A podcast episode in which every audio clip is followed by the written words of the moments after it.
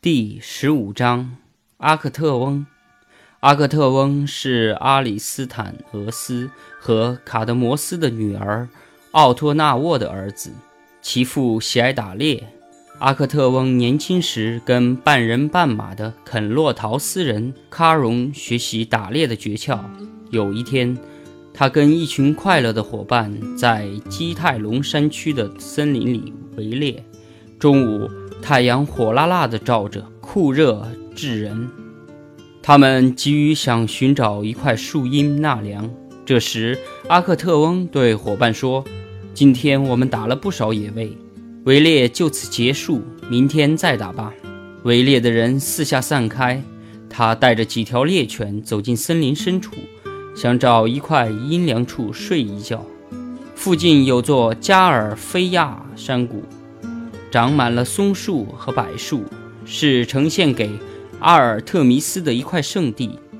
山谷深处的一角有一个树木遮掩着的山洞，清泉汇成一池湖水。年轻的女神狩猎回来，常常在水里洗澡，消除疲劳。这时，她正有一群女仆簇拥着走进山洞。她把猎枪、弓箭、箭袋交给后面的奴仆。一位女仆帮他脱下衣服，还有两位女仆解下他脚上的鞋带。聪慧而美丽的库洛卡勒将阿尔米特斯松散的头发扎成一把，然后他们在清泉里舀来凉水，冲洗他的身体。女神正在快乐地洗澡。卡德摩斯的外孙阿克特翁来到树林深处，他无意之中踏进了阿尔特弥斯的圣林。找到一块清爽的休息地，非常高兴。女仆们突然看到一位不速之客突然闯了进来，不禁惊叫起来，一起过去围住女主人，不让她看到她的胴体。可是女神高高的站在那里，羞得面色绯红，一双眼睛直愣愣地盯着闯进来的男子。她还呆呆地站在那里一动不动，她非常吃惊。完全被眼前的美人迷住了，多么不幸的男人啊！如果他迅速逃走，尽快退出这块是非之地，那该多好啊！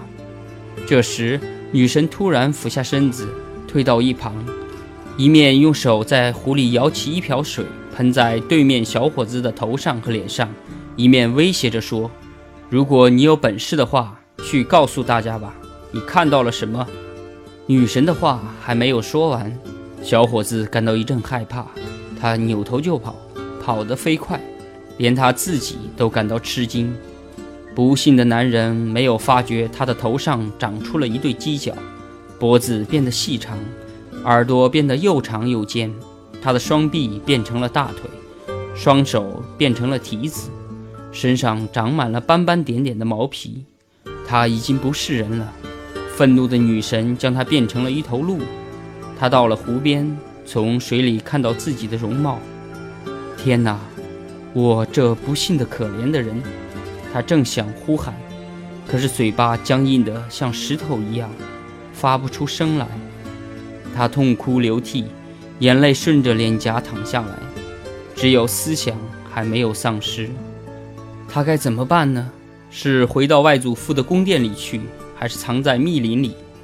正当他又羞又怕的时候，他的一群猎狗围拢过来，一齐冲向雄鹿，追得他漫山遍野的逃窜。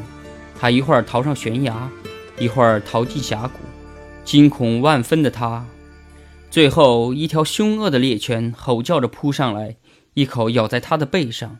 别的猎狗一呼而上，锋利的牙齿将他咬得遍体鳞伤。正在这时，他的一群狩猎的朋友。也闻声而至，放出恶狗，拼命撕咬着这头壮鹿。猎友们高声欢呼着，寻找他们的主人阿克特翁。深山密林里响起的呼唤声：“你在哪里？瞧，我们猎到一头壮鹿。”可怜的鹿被穿在他朋友的猎枪上，渐渐地断了气。